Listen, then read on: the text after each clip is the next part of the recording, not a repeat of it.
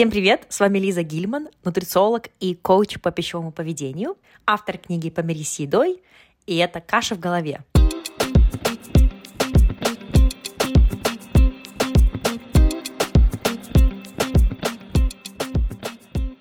Номер один подкаст о питании, нутрициологии и пищевом поведении. Друзья, всем привет! Добро пожаловать в эпизод номер 48. Это второй эпизод в этом новом году. И я подумала, что было бы неплохо поговорить про изменение поведения, про изменение привычек в этом новом году. Я думаю, что если вы слушаете этот подкаст, то вы как минимум заинтересованы в здоровье, в здоровых привычках, в wellness, well-being, в изменении своих привычек, или вы работаете, возможно, с другими людьми, э, со своими клиентами, которые хотят менять пищевые привычки. И сейчас такое время года, когда многие об этом задумываются, если не ставят какие-то конкретные цели, то как минимум, возможно, рефлексируют, эм, размышляют о том, как прошло их, прошел их прошлый год, достигли не того, чего хотели в разных сферах жизни и также касаемо здоровья, пищевого поведения, эм, физической активности, э, снижения веса, если для кого-то это актуально. Я знаю, что для многих это актуально. И, в общем, э, я решила, что в этом эпизоде я хотела бы немного затронуть тему про ожидания по поводу изменения привычек. И такая небольшая пометка, если вам интересно, если вы все еще не поставили цели, не прорефлексировали по поводу прошлого года, то послушайте прошлый эпизод, эпизод номер 47, про то, как рефлексировать и ставить цели на Новый год. В этом эпизоде я рассказывала, как я ставила цели, как я рефлексировала по поводу прошлого года, и, возможно, кому-то из вас тоже это будет полезно. Так вот, говоря про изменение поведения, тут что хочу сказать. Когда мы говорим про изменение поведения, про изменение привычек, то очень важно понимать, что это не должно быть легко. Если бы это было так легко, то, возможно, вам не было бы трудно. Молодец, Лиза. Как умно сказала. Изменение поведения — это реально трудный процесс. И не зря у нас есть дофига литературы, проводить исследования, э, как лучше подходить к изменению поведения, к изменению привычек. И в этом эпизоде я хотела затронуть тему толерантности к дистрессу или distress tolerance — когда вы ставите какую-то цель, как изменение какой-то привычки, не ждите, что это будет легко. Да, вы можете сделать этот процесс легче, когда вы разбиваете какую-то большую цель на небольшие промежуточные действия, ежедневные, еженедельные действия, которые помогут вам прийти к этой цели. Но тем не менее, это не значит то, что менять привычки это легко. И не нужно ожидать, что это будет легко. И первый самый важный навык успешного изменения поведения – это так называемый distress tolerance или толерантность к дистрессу. Что это такое? Это способность в разумных пределах терпеть дискомфортные состояния. И это важно, потому что мозг сопротивляется изменениям. Наш мозг, эм, он не любит какие-то изменения – то, что нам знакомо, то, что нам комфортно, то, что мы знаем, это нам понятно, и мы остаемся в этой зоне комфорта. И это во многом связано также с энергией. Во-первых, наш мозг — это самый метаболически активный орган в организме. Что это значит? Наш мозг потребляет больше всего энергии, калорий по сравнению с другими органами. То есть, вот такой вам fun fact, мозг потребляет около 20% от базального обмена. То есть это около 300-400 калорий в день. Только один ваш мозг. То есть, допустим, базальный обмен, обмен — это вся энергия, которая используется для того, чтобы поддерживать организм э, в жизнеспособном состоянии. То есть например, биение сердца, работа мозга, э, работа легких, печени и так далее. Это все вот эти вот органы, которые обязаны функционировать для того, чтобы мы оставались э, живыми. И сюда в базальный обмен не входит физическая активность. Это отдельные энергозатраты. Так вот, около 300 калорий используется мозгом. И когда мы меняем какое-то поведение, какую-то привычку, нужно понимать то, что на это также э, затрачивается энергия. Наш мозг также не может запасать энергию. То есть это значит, что ему нужен постоянный supply, доставка энергии. И он всегда будет стараться экономить эту энергию, где это возможно. И изменение поведения требует энергии. Когда мы пытаемся выработать какую-то новую привычку, мы выстраиваем новые связи между клетками мозга. Это как, знаете, вот когда строитель прокладывает какую-то новую дорогу, ему для этого нужно что? Материалы, то есть питательные вещества и энергия.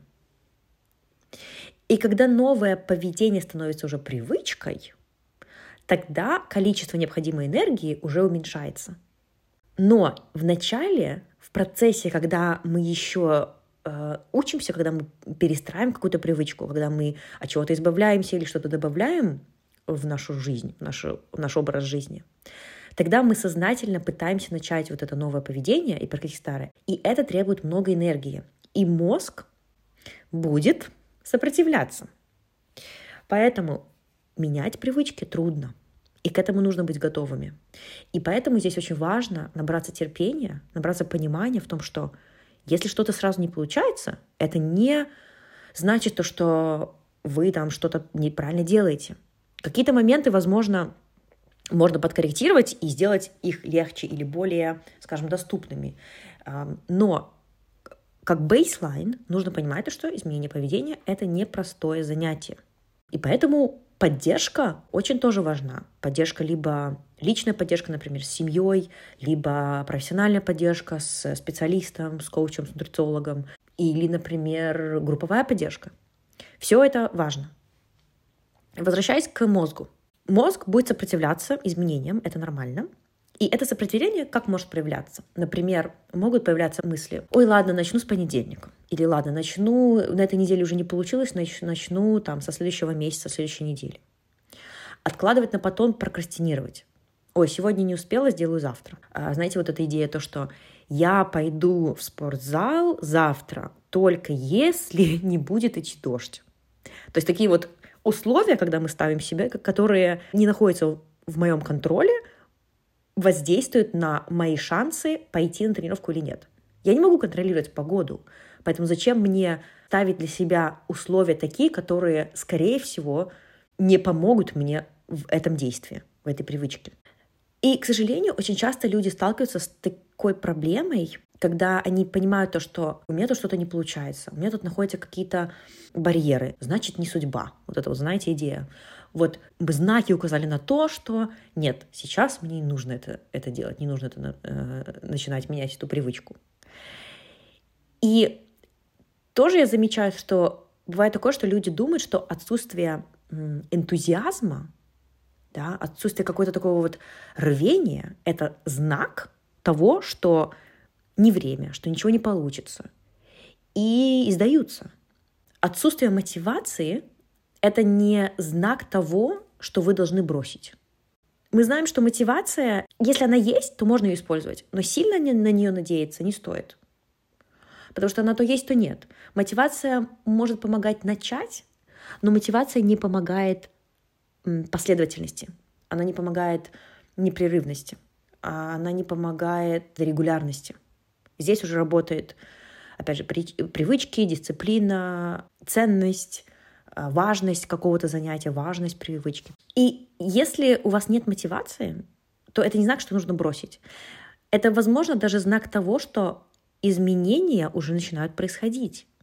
Поэтому важен этот distress tolerance, толерантность дистрессу, потому что если мы понимаем то, что дискомфорт — это нормально, и мы меняемся, и мы растем, мы развиваемся только вне зоны комфорта, то это знак, что, о, значит, что-то тут получается. Не должно быть легко.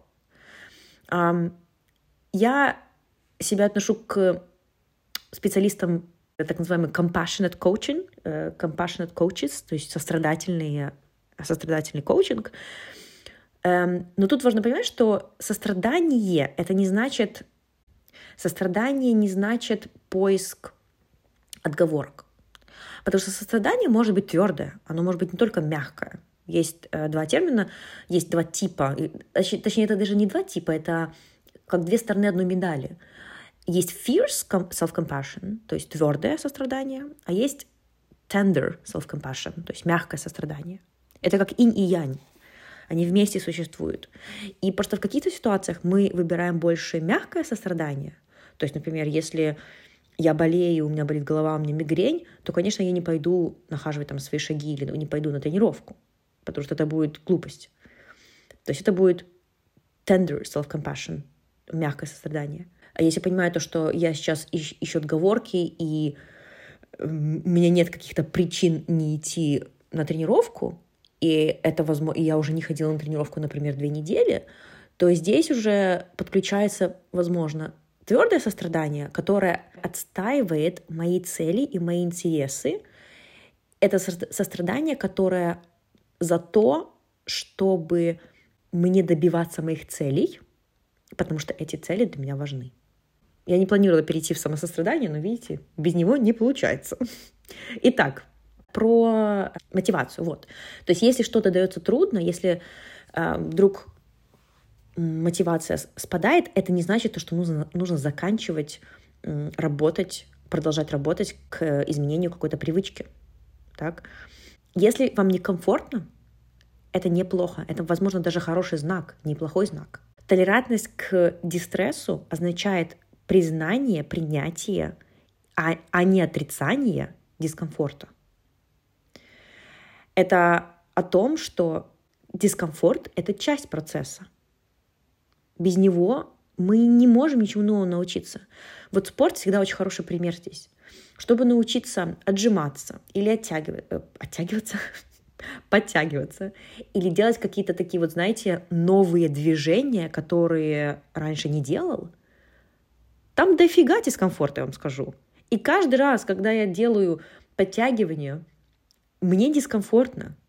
Но я знаю то, что только так я могу расти. И это касается других привычек. И когда мы идем навстречу дискомфорту, навстречу своему страху, навстречу неловкости, это знак, что мы идем навстречу к росту. Вот я только что вернулась из Грузии, мы ездили кататься на сноуборде, и я вот второй год, второй сезон катаюсь на борде. Раньше я каталась долго, много лет на лыжах. И в 30 лет переучиваться с одного спорта, с лыж на борд, это некомфортно, это неловко, потому что это мне очень соблазняет идея того, что ну просто возьми лыжи, ты хорошо на них катаешься, ты будешь быстро на них кататься, ты будешь получать удовольствие. Я это понимаю. Но в этот момент все равно мое желание на данный период получить новый навык, научиться кататься на борде и видеть этот прогресс, он превышает вот этот вот easy escape, вот этот легкий способ показать себе уверенность, показать себе то, что я могу, вот я, я хорошо катаюсь на лыжах. И вообще я думаю, что вот в Инстаграме тоже делилась этой мыслью, что мне кажется то, что есть невероятная польза от того, чтобы быть новичком в чем-то в любой период своей жизни. То есть, да, мы совершенствуемся, мы становимся экспертами в чем-то, то есть в своей профессии, да. Но если не быть в позиции новичка в чем-то, то мне кажется, то, что это лимитирует вот этот рост. Потому что это, опять же, означает то, что мы остаемся в зоне комфорта, если мы только фокусируемся на том, что мы хорошо умеем делать. Мозг пытается сказать, нет, делай то, что легче, не иди навстречу дискомфорту. Но осознанно можно выбирать делать противоположное. Завершая этот эпизод, хочется сказать, что если вам что-то некомфортно, если что-то неудобно, когда вы меняете привычку, когда вы хотите от чего-то отказаться в своей жизни или наоборот к чему-то привыкнуть, помните то, что изменения — это нелегко, и это нормально. И это знак того, что вы растете и развиваетесь. Ожидайте, что вначале перемены будут трудными или, по крайней мере, некомфортными, но этот дискомфорт — знак того, что ваш мозг меняется, и вы движетесь в правильном направлении. Это все на сегодня. Если вам нужна моя личная помощь, поддержка в изменении привычек, пищевого поведения, а, в достижении ваших целей по питанию, по снижению веса, если для вас это важно, для вас это актуально, то заполняйте анкету в описании под этим эпизодом, и я с вами свяжусь, когда у меня будет свободные места в коучинг. Это все на сегодня. Еще раз Новым годом. Пока-пока!